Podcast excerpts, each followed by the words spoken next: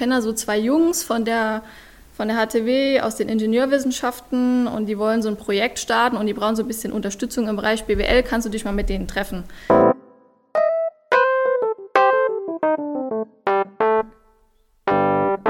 Hallo und herzlich willkommen zu unserer aktuellen Podcast-Folge.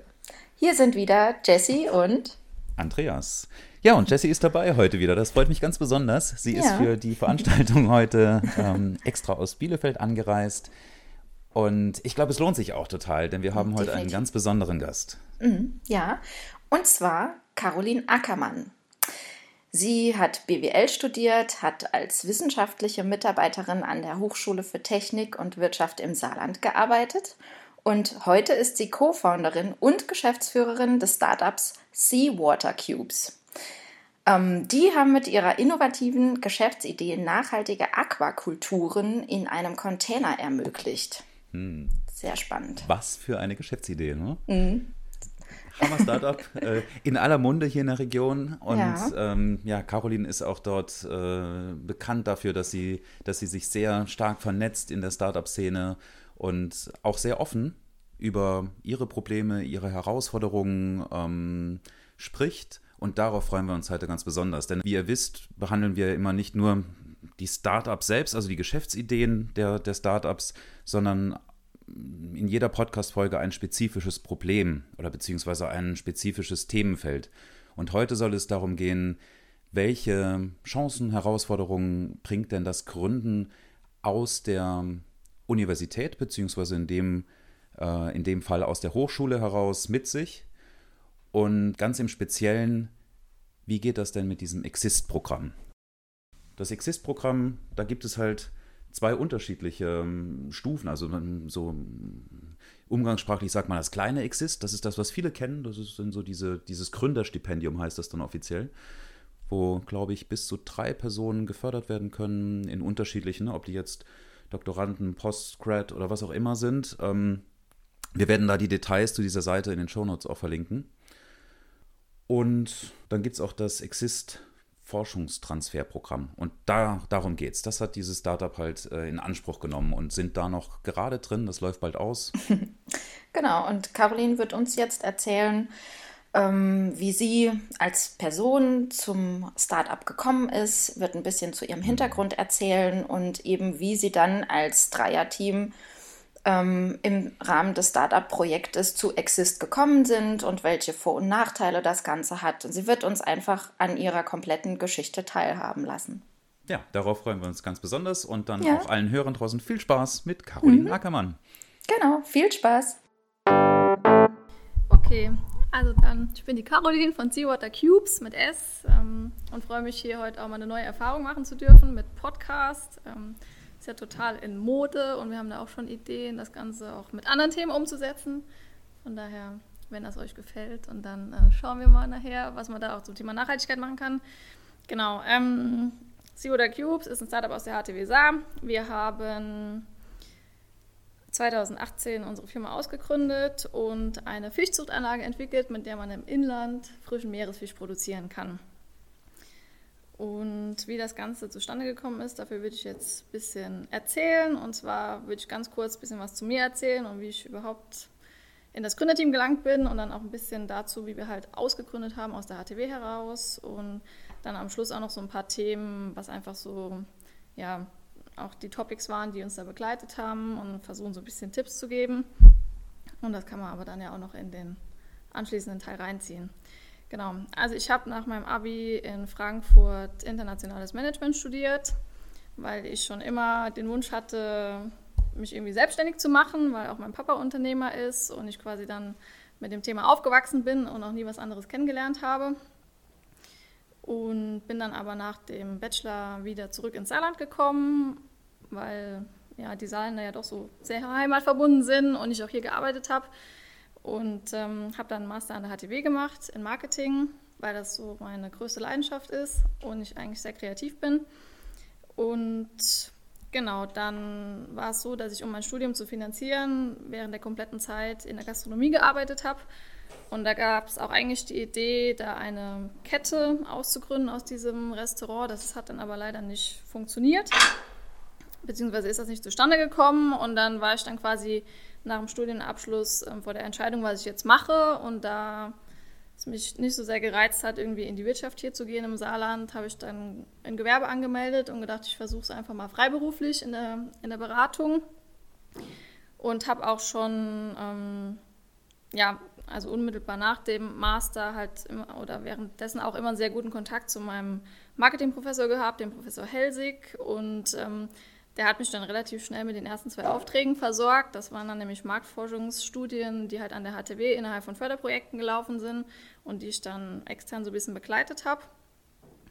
Und ja, da habe ich dann so die ersten Schritte gemacht und relativ schnell ist er dann auch ähm, zu mir gekommen und hat gesagt, ja, ich kenne so zwei Jungs von der, von der HTW aus den Ingenieurwissenschaften und die wollen so ein Projekt starten und die brauchen so ein bisschen Unterstützung im Bereich BWL, kannst du dich mal mit denen treffen?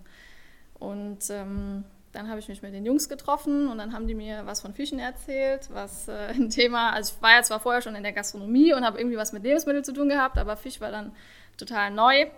Und ähm, genau, die haben eben während dem Studium schon immer als wissenschaftliche Mitarbeiter gearbeitet oder als wissenschaftliche Hilfskräfte und haben vor einigen Jahren die große Fischzuchtanlage in Völkling mit Forschung betreut die dort gebaut wurde und dort dann ihre Erfahrungen im Bereich Aquakultur gesammelt. Und dann ähm, ist ja die Völklinger Fischzuchtanlage nicht so erfolgreich gewesen und das Ganze ähm, ist dann irgendwann an einen Schweizer Investor übergegangen und der hat dann die Kooperation mit der HTW beendet. Das heißt, die Jungs waren dann arbeitslos und haben sich halt auch überlegt, was sie jetzt machen und ähm, wollten einfach hingehen und ihr Wissen eben weiter nutzen, das sie aufgebaut haben, dann während fünf Jahren Studium und hatten eben ja auch in Vöcklingen gesehen, dass dieses Ganze immer nur im Großen denken und riesige Anlagen bauen, damit man irgendwie die Produktionskosten runtergerechnet bekommt, dass das halt nicht unbedingt funktioniert, weil man es in der Regel nicht schafft, ähm, eine riesige Menge an Produkt oder an Fisch eben regional und schnell abzusetzen. Und deswegen kam die Idee, das Ganze halt viel kleiner zu machen und vor allen Dingen ein standardisiertes Produkt zu entwickeln. Weil es ist in der Fischzucht in der Regel so, dass das immer alles also jede Fischzuchtanlage ist individuell geplant. Da kommt jemand, sagt, ich habe so viel Geld und so viel Fläche und jetzt planen wir mal eine Anlage. Und dann gibt es in der Regel halt so ja, Bauträgerunternehmen, die dann diese Anlage bauen und dann mit irgendwelchen Subunternehmern zusammenarbeiten. Und in der Regel ist das hinterher dann eben so, dass die Anlagen nicht so richtig funktionieren, weil es eben immer alles ein Prototyp ist und dass auch vor allen Dingen die Anlagenbauer die Betreiber dann alleine lassen mit der Technik. Und ähm, deswegen sind da halt sehr viele Fischzuchtanlagen gescheitert. Und deswegen hatten die Jungs die Idee, wirklich ein standardisiertes Produkt zu entwickeln, was man eben einmal austestet und dann in Serie quasi aus dem Katalog verkauft, weil man dann weiß, dass es funktioniert. Und um diese Idee umzusetzen, was ja einerseits sehr risikobehaftet ist und auf der anderen Seite aber auch sehr kapitalintensiv, weil man ja auch einen Prototypen bauen musste von der Anlage, haben die sich dann an der HTW informiert, was es da für Möglichkeiten gibt, eben Förderungen zu bekommen. Man muss dazu sagen, dass allgemein die Studierenden in den Ingenieurwissenschaften, die haben, haben wesentlich mehr mit dieser ganzen Förderthematik schon während dem Studium zu tun, als vor allem als die BWLer oder auch die Sozialwissenschaftler, weil also die HTW ist ja auch in mehrere Campusse gesplittet und wir haben da auf dem Roten Bühl überhaupt nichts von dem Thema Förderung mitbekommen. Und die ähm, machen das eben so, dass die halt dann wirklich auch während dem Studium schon viele Projekte eben über Fördermittel finanzieren und sich deswegen dort ein bisschen besser auskennen. Und dann sind die dann auch vom FIT, das ist quasi das Transferinstitut von der HTW, das Forschung in die Praxis umsetzen soll, eben beraten worden, welche Möglichkeiten es gibt, halt eine Existenzgründung mit, mit Fördermitteln zu begleiten. Und dann kam das Exist Forschungstransferprogramm ins Gespräch. Ähm, Exist ist ein, ähm, ja, ein Topf vom Bundeswirtschaftsministerium und dem Europäischen Sozialfonds. Und da gibt es insgesamt zwei Programme. Das eine ist für ein bisschen forschungsintensivere Existenzgründung gedacht und das andere eben für technologieorientierte Gründungen, die, die schon ein bisschen weiter sind und die ein bisschen praxisnäher sind, die nicht mehr so viel Forschung machen müssen. Und wir haben uns dann eben, oder damals die Jungs, für dieses größere Programm entschieden, was, weil eben noch Forschung betrieben werden und der Prototyp gebaut werden musste. Und ähm, dann war quasi der Punkt da, dass man halt sich um diese Förderung bewerben muss und dafür muss man einen Antrag stellen. Und der Fördermittelgeber gibt in der Regel verschiedene Kriterien vor, ähm, was auch der Antragsteller erfüllen muss. Und da war ein Kriterium, im Idealfall ist eine Frau im Team und ein BWLer. Und so kam es dann dazu, dass die Jungs eben eine weibliche BWLerin gesucht haben und ich bin dann über meinen Marketingprofessor zu den Jungs gekommen. Genau, so sind wir dann zusammengekommen und dann habe ich denen erstmal geholfen, den Antrag mitzuschreiben, weil ich ja auch ein bisschen freie Kapazität hatte. Und das war halt ziemlich ins Blaue hinein, weil man nicht wusste eben, ob die Förderung wirklich kommt. Die Erfolgswahrscheinlichkeit bei Exist ist 25 Prozent. Und ähm, genau, habe das einfach mal gemacht. Und dann hat es auch tatsächlich geklappt. Also es war Anfang 2017, dass wir den Antrag gestellt haben. Dann haben wir dann im Mai die Zusage bekommen und im Oktober hat dann dieses Projekt angefangen.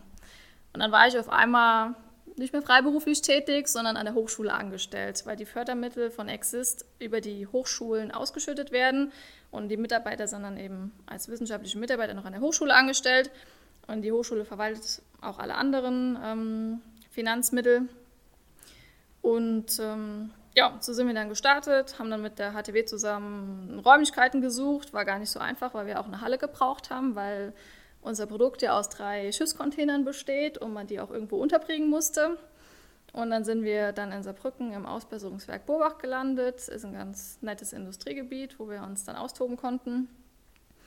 Ja, und haben dann eben angefangen, Exist ähm, durchzuführen. Und es ist halt bei den Förderprojekten immer so, dass man natürlich auch einen Arbeitsplan ähm, ausschreiben muss oder sich überlegen muss, welche Arbeitspakete und Meilensteine man eben erreichen will. Und ja, da war eben der Plan, dass wir halt im ersten Jahr die Anlage planen und selber bauen und alle Teile bestellen. Und ähm, ja, so haben wir dann da losgelegt. Und ähm, genau. Dann hat das eigentlich auch alles ganz gut geklappt, ähm, bis zu dem Zeitpunkt, als es dann ging, die ersten Teile zu bestellen weil man da ist dann sehr schnell mit der Hochschulbürokratie konfrontiert, ähm, was nicht so besonders förderlich ist, wenn man quasi als Startup denkt. Ähm, da muss man nämlich alles, was über 1000 Euro kostet, dann ausschreiben, beziehungsweise drei Vergleichsangebote einholen. Und also das ist bei 1000 Euro und alles, was äh, über 5000 Euro ist, muss man dann deutschlandweit ausschreiben. Und ja, so Container und auch alle Bauteile, die in unserer Anlage sind, da kostet quasi alles mehr wie 1000 oder 5000 Euro. Von daher waren wir dann erstmal ähm, ja, zwei Monate nur mit Formularen ausfüllen beschäftigt und das ist ähm, ja auch was, was man sich auf jeden Fall bewusst sein sollte, wenn man da in so einem Rahmen startet, ähm, weil das schon ein bisschen die ja, bremst, ja, diese Verwaltungsstrukturen. Genau. Und, aber es hat dann trotzdem alles geklappt, dann kamen irgendwann alle Teile und es ist natürlich dann auch ungewohnt, ähm, erstmal so viel Geld auszugeben ja, und für 50.000 Euro irgendwelche Bauteile einzukaufen. Ähm, da gewöhnt man sich relativ schnell aber dran. Und ja, dann haben die Jungs dann im Sommer angefangen, die Anlage zusammenzubauen und haben bei 40 Grad ähm, in genau 2018 dann unser Becken von Hand zusammengeschweißt und äh, hat auch tatsächlich jede Naht gehalten. Und dann waren wir dann halt am Ende vom ersten Jahr so weit, dass wir auch Wasser in die Anlage einfüllen konnten und dann auch die ersten Fische eingesetzt haben. Und äh, genau, dann war halt das zweite Projekt ja dafür da, die Anlage zu betreiben und die Fische irgendwie groß zu kriegen. Und ähm, das hat eigentlich auch ganz gut funktioniert. Ähm, man muss halt klar, auch sich bewusst sein, wenn man Prototypen baut, dann ist immer irgendwas nicht so optimal, wie man das gern hätte und da geht auch viel schief oder man muss viel ausbessern. Haben wir aber alles geschafft und ähm, ja, es war also prinzipiell vom Antrag her so, dass das Exist-Projekt auf zwei Jahre ausgelegt war. Das heißt, es wäre normalerweise im Oktober letztes Jahr ausgelaufen und dann kam dann kurz vor Ende der Projektträger auf uns zu und hat uns eben angeboten, das Projekt noch zu verlängern um ein halbes Jahr, weil die gesehen haben, dass wir halt klar mit lebendem Tier umgehen und irgendwie da auch im frischen Bereich unterwegs sind und dass es, dass es halt ähm, ja, da ganz hilfreich sein könnte, wenn man eben noch ein bisschen mehr Zeit bekommt, um auch weitere Arbeitspakete ähm, anzugehen. Und deswegen sind wir mittlerweile äh, oder aktuell immer noch in Exist. Der läuft jetzt noch bis Ende März und dann ist ähm, quasi die Förderphase 1 dort beendet. Ähm, Genau, was ich auch noch kurz erzählen kann. Also wir richten uns mit unserem Produkt an hauptsächlich an die Zielgruppe Landwirte. Also wir haben das Ganze auch entwickelt, um Landwirten eine Möglichkeit zu geben, quasi sich zu diversifizieren, weil was halt die wenigsten wissen, ist, dass die Bauern mit Milchproduktion oder mit Schweinezucht heutzutage gar kein Geld mehr verdienen und da, dass da wirklich Existenzen bedroht sind. Deswegen gibt es halt ganz viele Landwirte, die schon seit Jahren eine Möglichkeit suchen, ja, sich zu diversifizieren, weitere Geschäftsfelder aufzubauen und auch wirklich konkret in die Fischzucht einzusteigen. Und die Nachfrage ist da einfach sehr hoch. Und ähm, wir waren schon ähm, ab, ja, ab dem zweiten Projektjahr quasi unterwegs und haben versucht, Pilotkunden zu akquirieren und haben da auch ganz viel Feedback eingeholt dann von der Zielgruppe. Und es hat sich aber herausgestellt, dass die Landwirte ja eben nicht so risikofreudig sind, wie wir es gewünscht hätten. Und dann ja, uns auch vor Aufgaben gestellt haben, die wir eben am Anfang nicht bedacht hatten. Ja, zum Beispiel, also sie haben eigentlich alle gesagt, ja, dass wir die Anlage betreiben können, das ist gar kein Problem, das können wir uns vorstellen, aber wir haben total Respekt davor, den Fisch selber zu vermarkten. Weil prinzipiell dachten wir eigentlich, diese ganzen Hofläden und Regionalvermarktung, das kommt immer mehr und die Landwirte sind bestimmt daran interessiert, den Fisch dann auch selber zu vertreiben, dass sie auch quasi die Macht haben, die Preise selber zu setzen. Aber ähm, in der Tat ist es nicht so. Also sie wollen trotzdem irgendwie dann lieber den Fisch an Genossenschaften oder so verkaufen und sich da ein bisschen abhängig machen, aber dafür eben das Risiko dann, dann weggenommen haben. Ja, und es, deswegen war dann auch ein Arbeitspaket in der Aufstockung, dass wir quasi alternative Vermarktungskonzepte ausarbeiten, auch bei uns selber das Ganze durchmachen.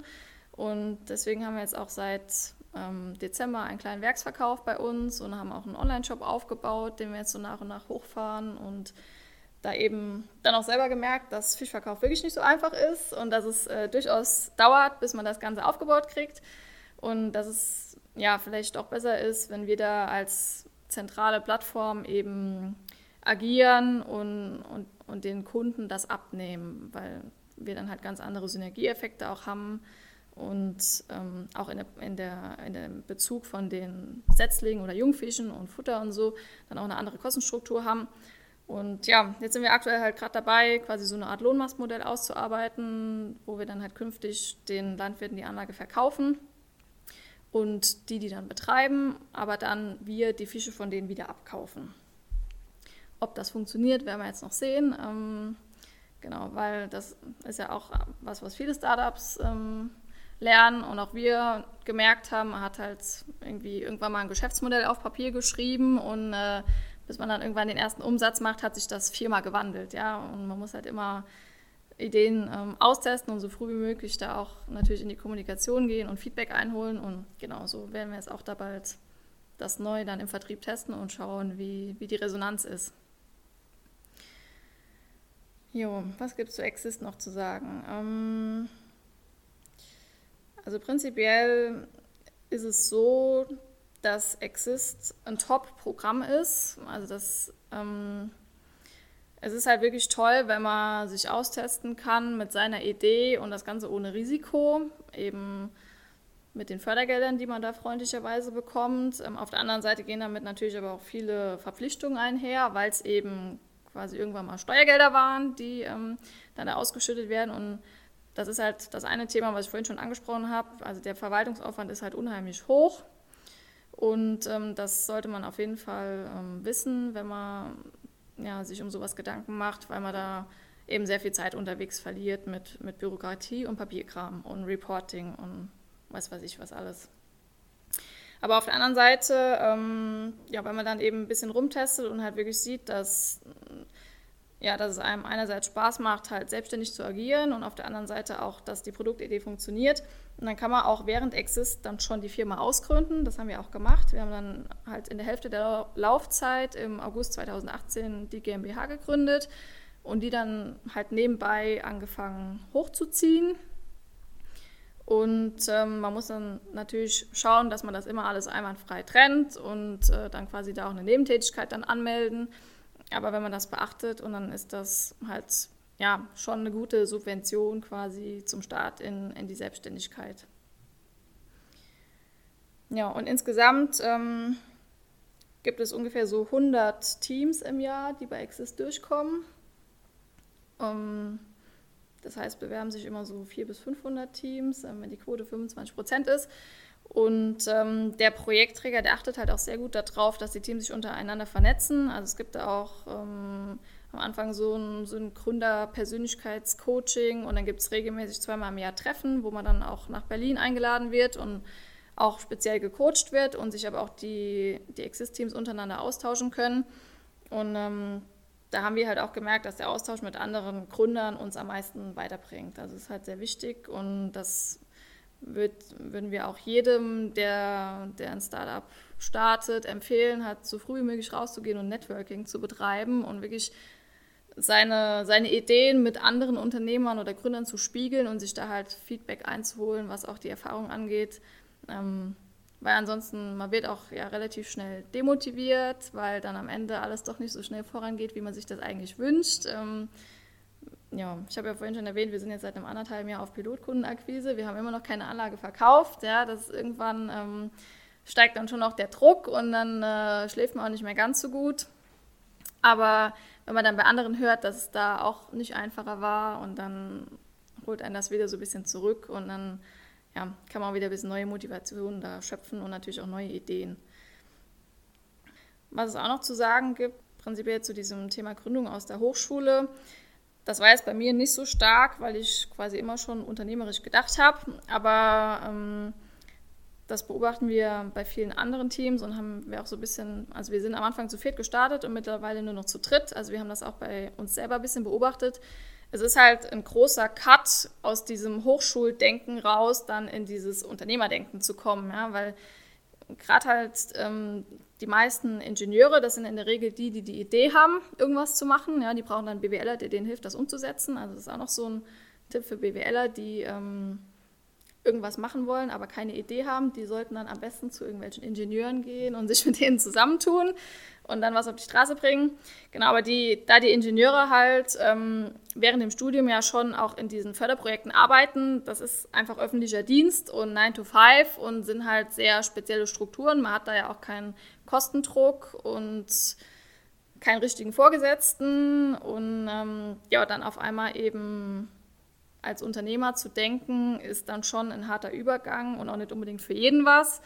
Und dessen sollte man sich eben bewusst sein, wenn man so ein Förderprojekt startet, äh, mit dem Ziel, da ein Unternehmen auszugründen. Genau. Und auch prinzipiell sollte man eben aus unserer Erfahrung auch sehr genau wissen, mit wem man gründet äh, und die Leute sehr gut kennen. Das war halt bei uns nicht so der Fall, ähm, weil ich kannte quasi die Jungs ja gar nicht und die kannten sich untereinander irgendwie so oberflächlich, aber halt auch nicht so, so richtig. Und ähm, ja, wenn man dann zu einer gemeinsamen Idee arbeitet und dann merkt man halt sehr schnell, oder wer da zieht und wer nicht. Und man kann sich ja auch einige ähm, Schmerzen dann ersparen, wenn man eben vorher schon äh, weiß, ob man zusammenpasst oder nicht und ob man ein gemeinsames Ziel hat. Dann, das habe ich vorhin auch schon so ein bisschen angesprochen, ähm, in Bezug mit Frustrationstoleranz und so, man braucht natürlich auch gerade bei diesen Forschungsausgründung halt auch wirklich sehr viel Ausdauer und eine große Motivation, weil eben, also bei Exist ist es so, das sind eigentlich alles Hightech-Neuerungen, die es so noch nicht gibt und jeder muss sich einen neuen Markt aufbauen und Kunden finden, ähm, die bisher mit irgendwelchen anderen Lösungen versorgt waren.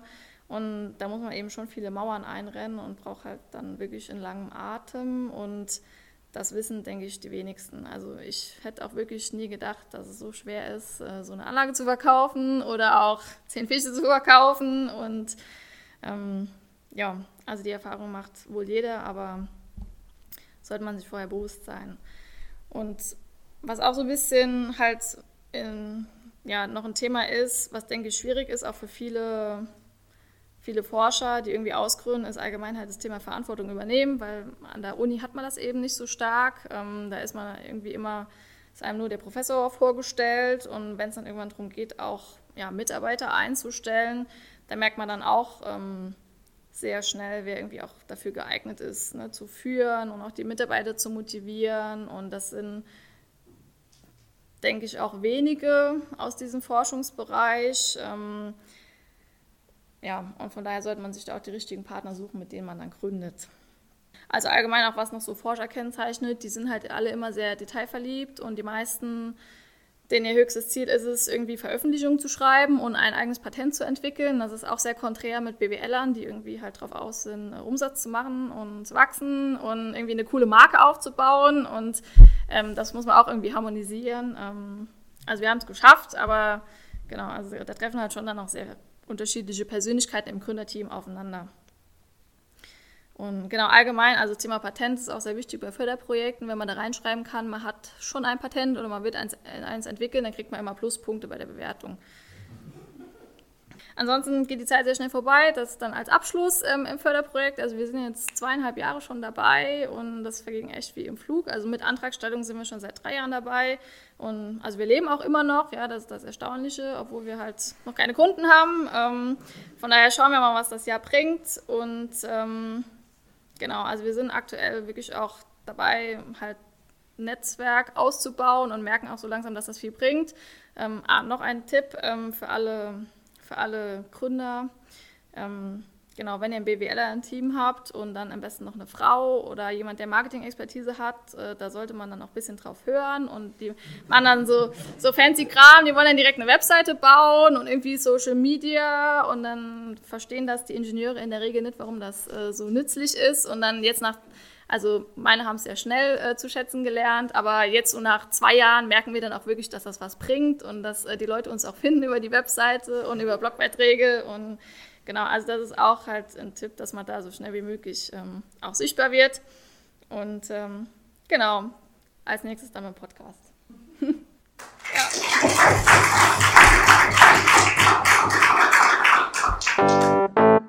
Das war also Caroline Ackermann und ähm, total spannender Impulsvortrag und wir haben ähm, im Anschluss an die Veranstaltung wie immer auch nochmal eine Fragerunde gehabt und ja.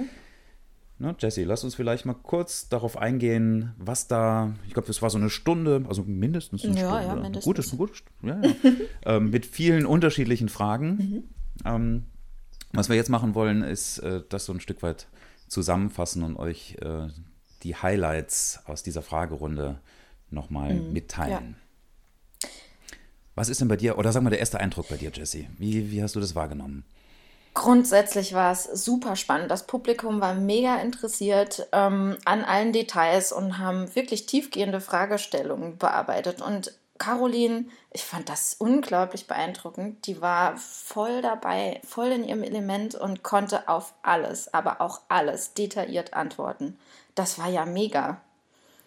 Also ähm, sie ist da echt eine unglaublich tolle Frontfrau, will ich mal sagen, des Startups und ähm, präsentiert ihre Ideen und ihre Arbeit professionell und absolut verständlich für alle.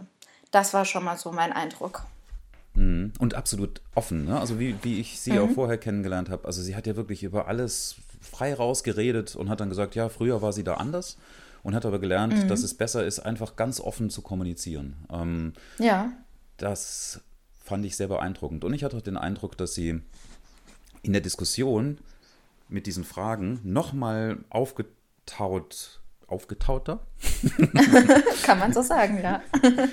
Immer mehr aufgetaut ist ja. und souveräner geworden ist und auf einmal so richtig in ihrem Element war. Man hat, gemerkt, die brennt dafür und die will das vorantreiben. Mhm. Übrigens, da ist mir auch so als ähm, als Idee gekommen, vielleicht sollten wir auch mal im Podcast versuchen, jetzt nicht einen Impulsvortrag zu machen, sondern, sondern ähm, auch mal eine Fragerunde oder so eine moderierte, ähm, so moderierten Vortrag aufzunehmen mhm. und vielleicht danach dann doch nochmal fragen. Was denkst du dazu? Kleine ja, Randnotiz. Das klingt ganz gut, ja. Auf jeden Fall bin ich dabei. gut, also ihr da draußen, wir können vielleicht beim nächsten Mal schon, wenn wir ein anderes Format ausprobieren. Ja. Ähm, welche Themen sind dir denn so hängen geblieben, jetzt also aus der Diskussion heraus, ergänzend ja, zu dem Impulsvortrag?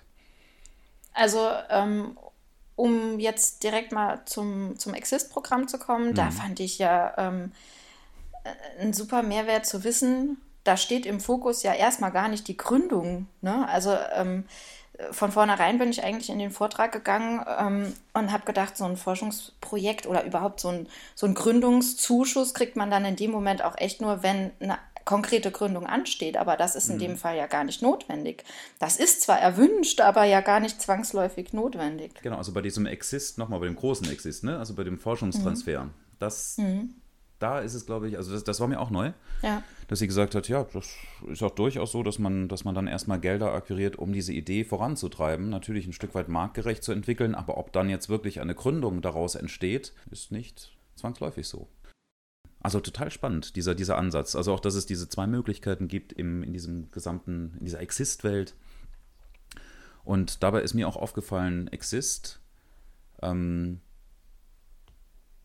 hat natürlich auch viele Nachteile. Ne? Also was, was Caroline so erzählt hat, im Sinne von, da sind wir dann nachher in der Diskussion auch drauf eingegangen, ähm, was es bedeutet, wirklich diese ganzen ähm, Bürokratiehürden zu nehmen und bei jedem, bei jeder, in, bei jedem Invest über 5000 Euro äh, Vergleichsangebote oder, oder Ausschreibungen zu machen. Also ich mhm. persönlich stelle mir das extrem nervig vor. Ja, das stimmt.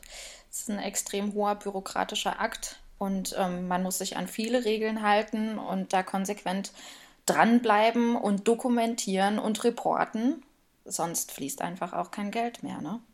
Hm. Ja gut, andererseits Weil, muss man natürlich sagen, du, man, man hat in so einem forschungsintensiven ähm, Gründungsvorhaben, hat man ja kaum eine andere Chance, als das Ganze erstmal über entweder Wagniskapital oder über solche, äh, solche Förderprogramme zu verfolgen, weil mhm es gibt ja auch noch keine Umsätze. Also wie soll man wirtschaften? Ne? Man braucht ja erstmal ja, das Kapital. Genau. Das stimmt. Ja, und wir reden hier immerhin auch um eine Fördersumme von 1,1 Millionen Euro. Mhm. Über den Zeitraum von zwei Jahren hinweg ja. jetzt. Oder zweieinhalb. Das sind natürlich schon Summen. Ähm, welche anderen Punkte jetzt inhaltlich sind dir denn, sind bei dir noch hängen geblieben aus der Diskussion? Ähm, ich fand es total wichtig, dass Caroline noch einmal darauf eingegangen ist, inwiefern diese Container, die sie anbieten, denn überhaupt nachhaltig sind. Mhm. Ähm, eine kritische Frage dazu war, ja, jetzt reden wir hier ähm, ja trotzdem auch von einer Art Massentierhaltung mhm. bei den Fischen. So, aber inwiefern ist denn diese Anlage trotzdem nachhaltig? Und ähm, ich fand es zum einen ganz gut äh, zu wissen, dass sie ein extremes Alleinstellungsmerkmal haben, denn sie, denn sie sind die einzigen äh, auf dem Markt, die tatsächlich auch ähm, eine Salzwasser-Aquakultur anbieten im Vergleich zu den anderen. Die bieten eben alle eine Süßwasserkultur an. Und ähm, ihr Konzept beinhaltet eben, dass das Wasser nochmal so aufbereitet und gefiltert werden kann, dass keine Schadstoffe in die Umwelt gelangen. Mhm. Also ich, ich glaube jedenfalls in diesem kleinen, also in diesem Containerformat, glaube ich. Ich mhm. glaube, es gibt schon Salzwasseranlagen, so wie ich es verstanden hatte. Ähm, aber in diesem kleinen Format. Ne? Mhm. Und das ist ja, das macht sie ja so ein bisschen aus, dass es diese portablen äh, Systeme äh, gibt, die, die auch ohne, äh, ohne großen Aufwand mhm, aufgestellt genau. werden können. Ne? Man braucht zwar schon eine Halle, aber deutlich kleineren Footprint als so eine ja, Riesenanlage. Genau. Ja, alle, äh, alle anderen Salzwasseranlagen, die befinden sich halt tatsächlich im Meer und sie sagt, da wird einfach auch ähm, ohne Rücksicht auf Verluste alles reingekippt, äh, was, was an Futtermitteln, mhm. Antibiotika und so weiter äh, den Fischen zugeführt werden muss. Und das ist in ihrem Fall halt nicht so, dass diese Stoffe dann einfach so in die Umwelt gelangen. Ne? Das ist genau der Punkt. Mhm. Ja, und ganz davon abgesehen, dass man die Anlagen natürlich auch in Regionen aufstellen kann, ähm, die nicht mhm. nah am Meer liegen, sodass halt natürlich genau. auch die Logistik, die ganzen Lieferwege und so weiter äh, einen deutlich besseren CO2-Footprint mit sich bringen. Ne? Also von daher nachhaltig, ja, auf jeden Fall. Und so ein Stück weit diese dezentrale Versorgung, auch von sowas wie Meerfisch. Total spannender Ansatz. Aber sie hat ja natürlich auch sehr viel über, über Probleme geredet, wo sie jetzt stehen, weil die haben ja sehr lange jetzt geforscht und entwickelt und jetzt geht es halt, halt darum, ein Businessmodell zu finden.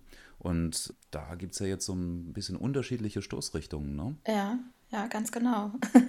Im Prinzip hat sie es zusammengefasst mit, gestartet sind wir als Anlagenbauer dieser Containeranlagen mhm. und mittlerweile ähm, sind wir fast zum Fischverkäufer geworden. Also ja, ähm, also das ursprüngliche Konzept beinhaltete eben genau diese Anlagen zu vermarkten und zu verkaufen. Und das gestaltet sich tatsächlich als extrem schwierig. Ja. Und äh, da, deswegen sind sie in der Zwischenzeit dazu übergegangen, letztendlich auch das Produkt zu verkaufen, also den Fisch zu verkaufen. Und ähm, das sind ja dann auch äh, Märkte, in die man sich nochmal komplett neu einarbeiten muss, reindenken muss die Vernetzungen ver äh, verstehen muss, die Kooperationspartner äh, kontaktieren muss und mit denen ähm, Dinge aushandeln muss. Also das ist, ist ja der absolute Wahnsinn. Ne? Absolut. Also so als kleines Team sich in diesen unterschiedlichen Märkten dann auch zu bewegen und sich damit auseinanderzusetzen, ist natürlich auch auf, auf der Business-Seite eine extreme Herausforderung. Mhm. Aber fast so ein Stück weit eine Notwendigkeit, weil ich meine, so wie ich das verstanden habe, ist das ja auch gewachsen. Also man hat dann die erste Anlage gebaut, die, na, man musste ja eine bauen, um zu zeigen, dass es funktioniert und mhm. hat dann mhm. natürlich auch Fische gezüchtet. Ja. Naja, und die sind jetzt fertig entwickelt. genau. Das heißt, natürlich, natürlich muss man sie auch irgendwie verkaufen ja. oder irgendwas damit machen. Und ähm, so wie ich Caroline verstanden habe, ist ja auch ein Engpass die Argumentation, ob das Ganze denn für zum Beispiel Landwirte, an die sie sich jetzt erstmals äh, richten, dann auch ein wirtschaftliches Invest ist. Also ob der Absatzmarkt mhm. gegeben ist. Und ich glaube, wir haben auch viel drüber geredet im, in der Diskussion, das Groteske eigentlich in unserem in unserem Einzelhandel. Also wenn man jetzt an, an Ketten geht, an ne, Rewe, Globus ne, hier im Saarland oder, oder andere, mhm.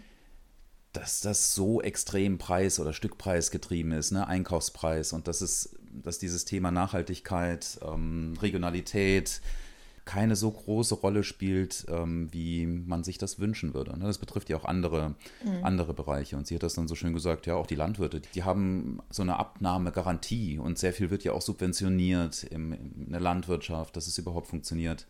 Mhm. Ähm, aber das macht das Ganze natürlich nicht leichter. Das heißt, ja. dieser, äh, auch das ne, hochwertigen Fisch verkaufen natürlich zum relativ teuren Preis ist mit Sicherheit eine ja, sehr, sehr große Herausforderung. Mhm. So wie ich das verstanden habe, befinden Sie sich gerade auch am Beginn einer neuen Finanzierungsrunde. Und ähm, das bedeutet natürlich, dass zu dem ganzen äh, organisatorischen Aufwand in Bezug auf Exist und das allgemeine Startup-Leben kommt jetzt auch nochmal eine neue Herausforderung auch auf Sie zu, weil die, die Gründungszeit ist im Mai dann tatsächlich, äh, oder die, die Förderzeit von Exist ist im Mai dann tatsächlich auch zu Ende und ab dann heißt es ne, monatlich, ähm, ich glaube, um die 50.000 Euro zu stemmen an Kosten. Ja. Und äh, genau, da stehen sie jetzt am Beginn einer Vierungs äh, Finanzierungsrunde und da wünschen wir natürlich auch ganz, ganz viel Glück und äh, viel Erfolg und drücken ganz fest die Daumen, dass daraus ja. was wird. Ja, aber das, da sieht man direkt schon wieder das Dilemma, ne? Diese, in, in, so einem forschungsintensiven, in so einer forschungsintensiven Gründung. Mhm. Weil, wenn man sich das mal überlegt, diese ganze Bürokratie mit Exist, jetzt diese ganzen Finanzierungsrunden, da stellt sich die Frage, kommt man da noch zu irgendwas anderem? Ja. Also, ich, ich frage mich, wie, wie Caroline das macht. Ich meine, sie hat jetzt da ein paar ein paar Mitarbeiterinnen. Aber ist das denn überhaupt so zu leisten, wenn man sich überlegt, man verkauft Anlagen, man verkauft Fisch mhm. und oder beziehungsweise will nachweisen, dass die, ne, dass, dass die Nachfrage da ist, damit man auch besser Anlagen verkauft. Das könnte man ja auch so rum argumentieren. Und gleichzeitig muss man sich eigentlich um Finanzierung, um Förderprogramme, um Anträge, um, die, um diese ganze Bürokratie des Gründens, ne, Mitarbeiter, ja, diese ja. Auseinandersetzung mit der Uni oder mit der Hochschule etc. etc. Äh, kümmern, ähm, glaube ich, direkt schon mal so, so ein Knackpunkt, also mhm. den man sich gut überlegen sollte, wenn man aus der Forschung heraus gründet.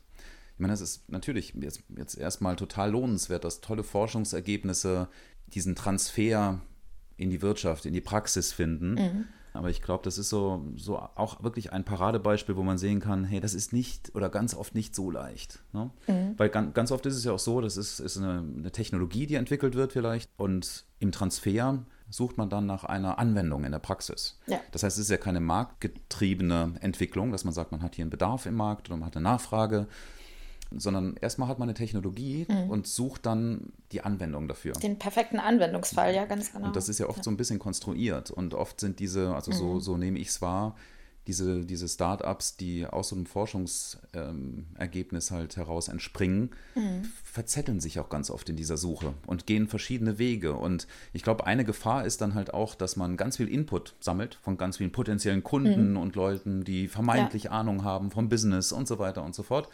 und dieses Feedback aufsammelt und in diese Feedback-Falle tappt. Also, mhm. dass man das Feedback zusammenbringt und eigentlich nur den gemeinsamen kleinsten Nenner halt verfolgt. Ja. Anstatt doch eine Stoßrichtung, einen Fokus zu wählen. Und ja, das passt mhm. halt vielleicht vielen nicht. Ähm, ne? Du weißt, was ich meine. Wenn man mhm. Kennst vielleicht diese Feedback-Falle? ja, klar. Ich weiß, was du meinst. Aber an der Stelle finde ich es super gut, äh, erfahren zu haben, dass für Caroline Scheitern keine Option ist. Also sie steht unglaublich hinter dem Projekt äh, zu 200 Prozent mit den Jungs zusammen und ähm, sie hat ja auch immer so liebevoll ihre Jungs genannt. Ne? Das war ja auch ganz großartig. Mm, mm. Also Scheitern ja, ist für sie keine Option. Sie will dieses Projekt ins Leben rufen oder äh, in, in den Markt bringen und sie will es vorantreiben und von mm. daher ähm, volle Power. Absolut. Ja. Also ich, ich habe sie auch als totale Powerfrau erlebt, die extrem mhm. ehrgeizig ist. Ich glaube, sie ist fachlich extrem mhm. gut und sich in so einen Markt in so kurzer Zeit in dieser Tiefe reinzuarbeiten und mhm. reinzudenken, wie sie das gemacht hat. Also absolut ja. Respekt. Ähm, ja, und ich denke, wer vor Ort war, hat wirklich noch viel mehr Inputs, Tipps von ihr mitnehmen können, als wir jetzt zusammenfassen können, auch in der Diskussion. Ähm, wir mhm. hoffen natürlich, dass ihr da draußen jetzt auch aus Ihrem Impulsvortrag schon das ein oder andere mitnehmen könnt, weil ich fand den auch äh, total super. Wie gesagt, ich glaube, dass ja. wir vielleicht das Format mal ein bisschen ändern, ändern sollten.